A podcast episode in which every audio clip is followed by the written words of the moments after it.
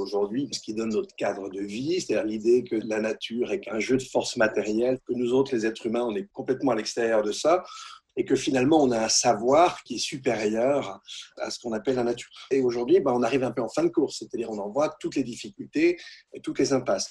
Et on a un autre paradigme autour du vivant aujourd'hui qui est en train d'émerger, autour d'une certaine supériorité du vivant. On le voit aujourd'hui, si vous voulez, avec la, sensibilité autour de la cause animale, autour des végétaux. Ça va se traduire dans les droits de la nature. Si en fait l'homme doit transformer sa mentalité et agir pour euh, finalement euh, réparer ses erreurs, il faut déjà dans un premier temps qu'il euh, se réconcilie avec son environnement. Peut-être que le design, lui, sa place, ça va être de questionner quels sont les outils de dialogue? Est-ce que ce sont des outils ou digitaux ou euh, au contraire euh, un peu plus mystiques? Ce qui m'a frappé, c'était, bon là je suis à la campagne et j'avais observé, en regardant les arbres, des phénomènes qui étaient très mystérieux, des mouvements du côté des arbres qui étaient inexplicables et qui pouvaient laisser entendre à des systèmes de communication à l'intérieur de ces éléments. Il y a tout ce mouvement qui ramène sur la sensibilité et l'intelligence des plantes et leur capacité finalement à être des êtres sociaux qui communiquent au moins entre elles et avec d'autres organismes euh, comme les insectes pour leur développement. C'est quand même cette idée que l'homme arrive à mieux considérer l'autre quand euh, ils arrivent à se comprendre et quand une histoire commune se crée. Moi, ce qui m'intéressait beaucoup, c'est que par rapport à l'imaginaire pessimiste qui se dégage en permanence et qui nous harcèle un peu, là, vous ouvrez des perspectives qui, moi, m'étaient inconnues. Et en même temps, ce que je me disais, c'est que par rapport à ce qui est le, disons, le vivant non humain, ça reste toujours une relation d'exploitation. C'est difficile, je pense, euh, psychiquement pour l'humanité de se voir simplement comme un organisme vivant parmi les autres. L'exemple le plus abouti, c'est celui de la rivière Wanganui, qui est très connue en Nouvelle-Zélande, où les Maoris ont réussi à reprendre en partie la main sur un fleuve. Et ils ont réussi au fil des années à négocier une sorte de représentation du fleuve dans laquelle la tribu en question dit être le visage et la voix de la rivière. Et comment est-ce qu'on sait euh, ce que veut vraiment un, un arbre ou une forêt ou euh, comment est-ce qu'un humain peut justifier de lui donner tel droit Ça n'est que de la négociation, euh, je dirais presque politique, mais avec une sensibilité nouvelle. Tous les juristes disent ça, la personne, donc le premier concept du droit romain, persona, c'est le masque. Et c'est pour ça qu'il y a une façon de concevoir le droit qui est un peu oubliée aujourd'hui, mais qui est de le concevoir comme un grand théâtre, avec des personnages, etc. Et il faut arriver à faire vivre ces personnages en, en générant non seulement de la rationalité, mais aussi de l'émotion.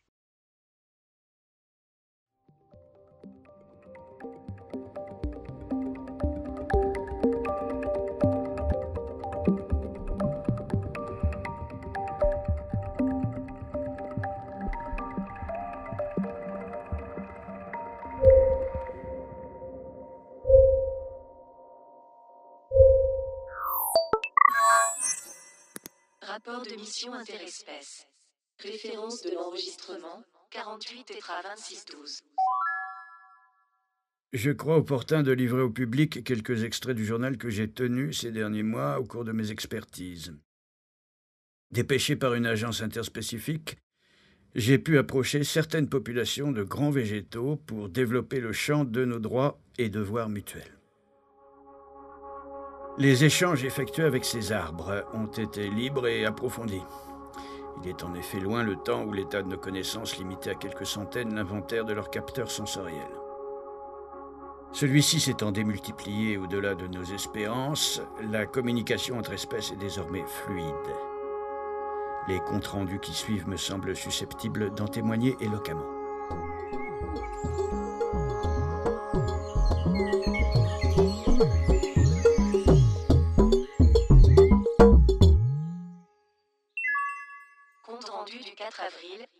2051. Les feuillus. Je me suis entretenu avec le peuplier que nous avions désigné pour représenter l'ensemble des feuillus.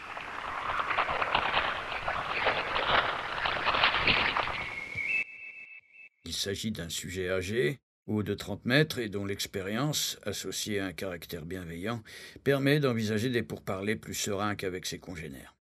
Ce choix été mûrement réfléchi à la lumière de nouvelles données. Ayant mis au point, comme je l'ai indiqué, des procédures d'échange affinées avec les peuplements forestiers, nous avons notamment pu dresser une typologie de ces familles selon leur personnalité.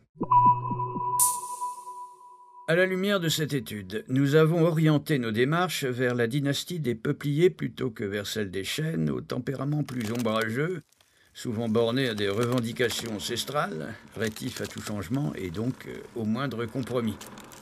D'un naturel plus accessible, les peupliers nous ont paru mieux disposés à un échange constructif.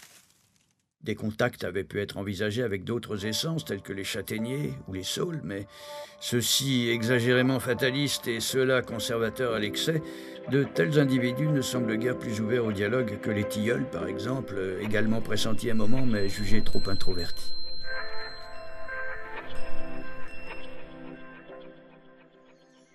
L'entretien s'est déroulé dans de bonnes conditions, m'étant assis à l'ombre de mon interlocuteur. Je lui ai exposé nos suggestions qu'il a méthodiquement examinées avant de livrer son point de vue. Notre confrontation m'a paru claire et cohérente, malgré certaines interférences sonores émanant d'oiseaux nicheurs ou de passages établis dans les branches du sujet. Ces interventions tapageuses, quoique parfois non dénuées de pertinence, ont risqué à plusieurs reprises de brouiller nos propos, mais grâce à notre maîtrise actuelle du lexique et de la syntaxe aviaire, j'ai pu les faire traduire et les recueillir séparément à titre de témoignage. Les services techniques de l'agence sauront les exploiter ultérieurement.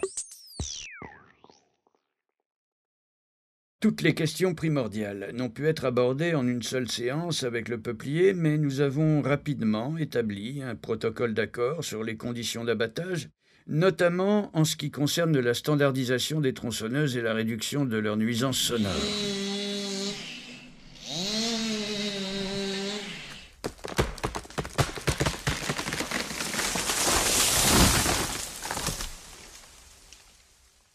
Aux conditions d'entretien de la faune hébergée, une fois rationnellement définies, elles paraissent en voie de normalisation. Les commentaires d'oiseaux domiciliés chez le sujet seront précieux à cet égard. Le point délicat, cependant, réside toujours dans l'extension des cultures périphériques.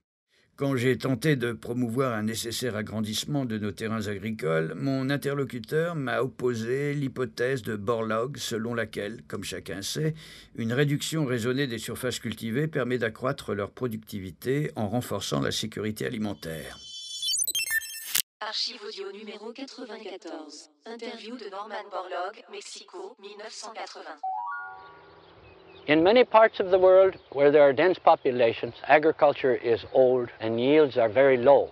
Le sujet possède à l'évidence une connaissance exhaustive du dossier. This is generally the result of continuous cropping over hundreds of years of time, removing essential plant nutrients, not replacing them in the soil.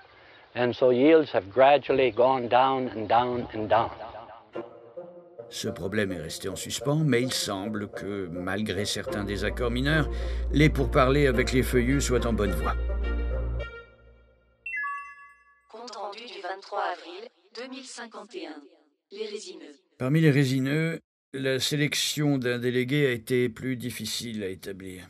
Après de longues hésitations, logiquement dues à leur structure de parenté particulière, nous avons porté notre choix sur un jeune mélèze dynamique et trapu résidant en forêt de Marchienne, au sud-est de l'île. Paraissant ouvert à nos arguments, quoique intransigeant quant aux principes de sa communauté, il m'a donné l'impression d'être aussi averti que son homologue feuillu des dernières avancées scientifiques. Cette rencontre s'est déroulée sans difficulté technique, la présence volatile étant moindre, bien que nos échanges aient été parfois troublés par de bruyantes interventions d'insectes résidents, également décryptées puis transcrites à toutes fins utiles. Comme on pouvait le prévoir, les négociations ont été serrées, mais nous avons pu mettre au point une convention collective portant sur l'industrie papetière. Cet accord a porté sur un maintien raisonné de la fabrication de papier à usage graphique et hygiénique, en contrepartie d'une baisse programmée des pièces d'identité et des billets de banque, ainsi qu'une suppression totale, à terme, des produits d'emballage et de conditionnement. Vieille revendication résineuse, à présent résolue, la question corporatiste du sapin de Douglas et de son exploitation a été évoquée à titre d'exemple.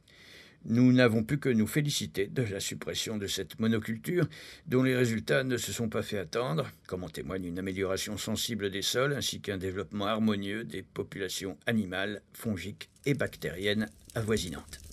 Le dossier du bois de chauffage a également été ouvert. Puis, en fin d'entretien, un début de controverse a paru naître à propos de l'écart symbolique entre le recyclage des arbres tenus pour commun, production de cajots et palettes, et la reconversion des arbres dits nobles, mobilier de luxe et marqueterie. Mais ce qui a fini par nous paraître un faux débat a été rapidement évacué. Nous sommes convenus de nous revoir dans les meilleurs délais.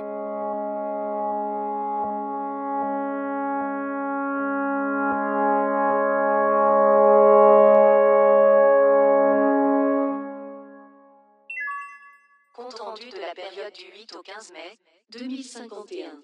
Colloque de Taipokao. L'agence m'a chargé de couvrir un colloque international organisé dans la réserve naturelle de Taipokao à Hong Kong, où se trouvaient représentées la plupart des essences dites exotiques ou rares.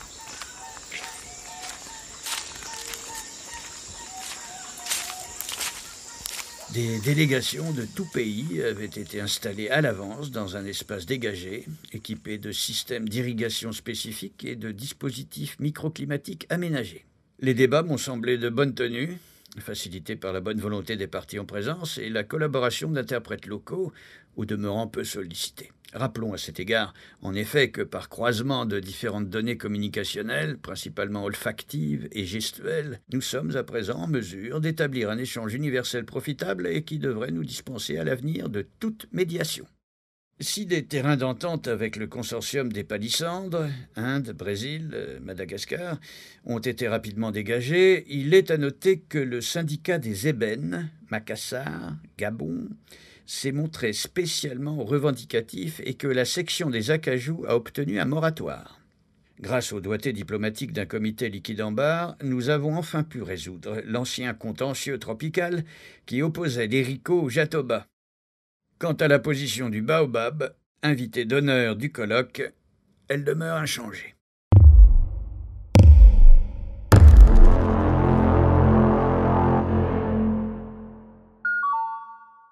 Rendu du 29 juin 2051. Les fruitiers. De retour en France, mes observations se sont poursuivies avec la catégorie des porteurs de fruits comestibles. La variété des essences concernées a nécessité cette fois une consultation collégiale et non plus limitée à un seul négociateur. Un tour de parole a donc dû être établi, parfois mal respecté par certains sujets radicalisés, ce qui a occasionné plusieurs rappels à l'ordre.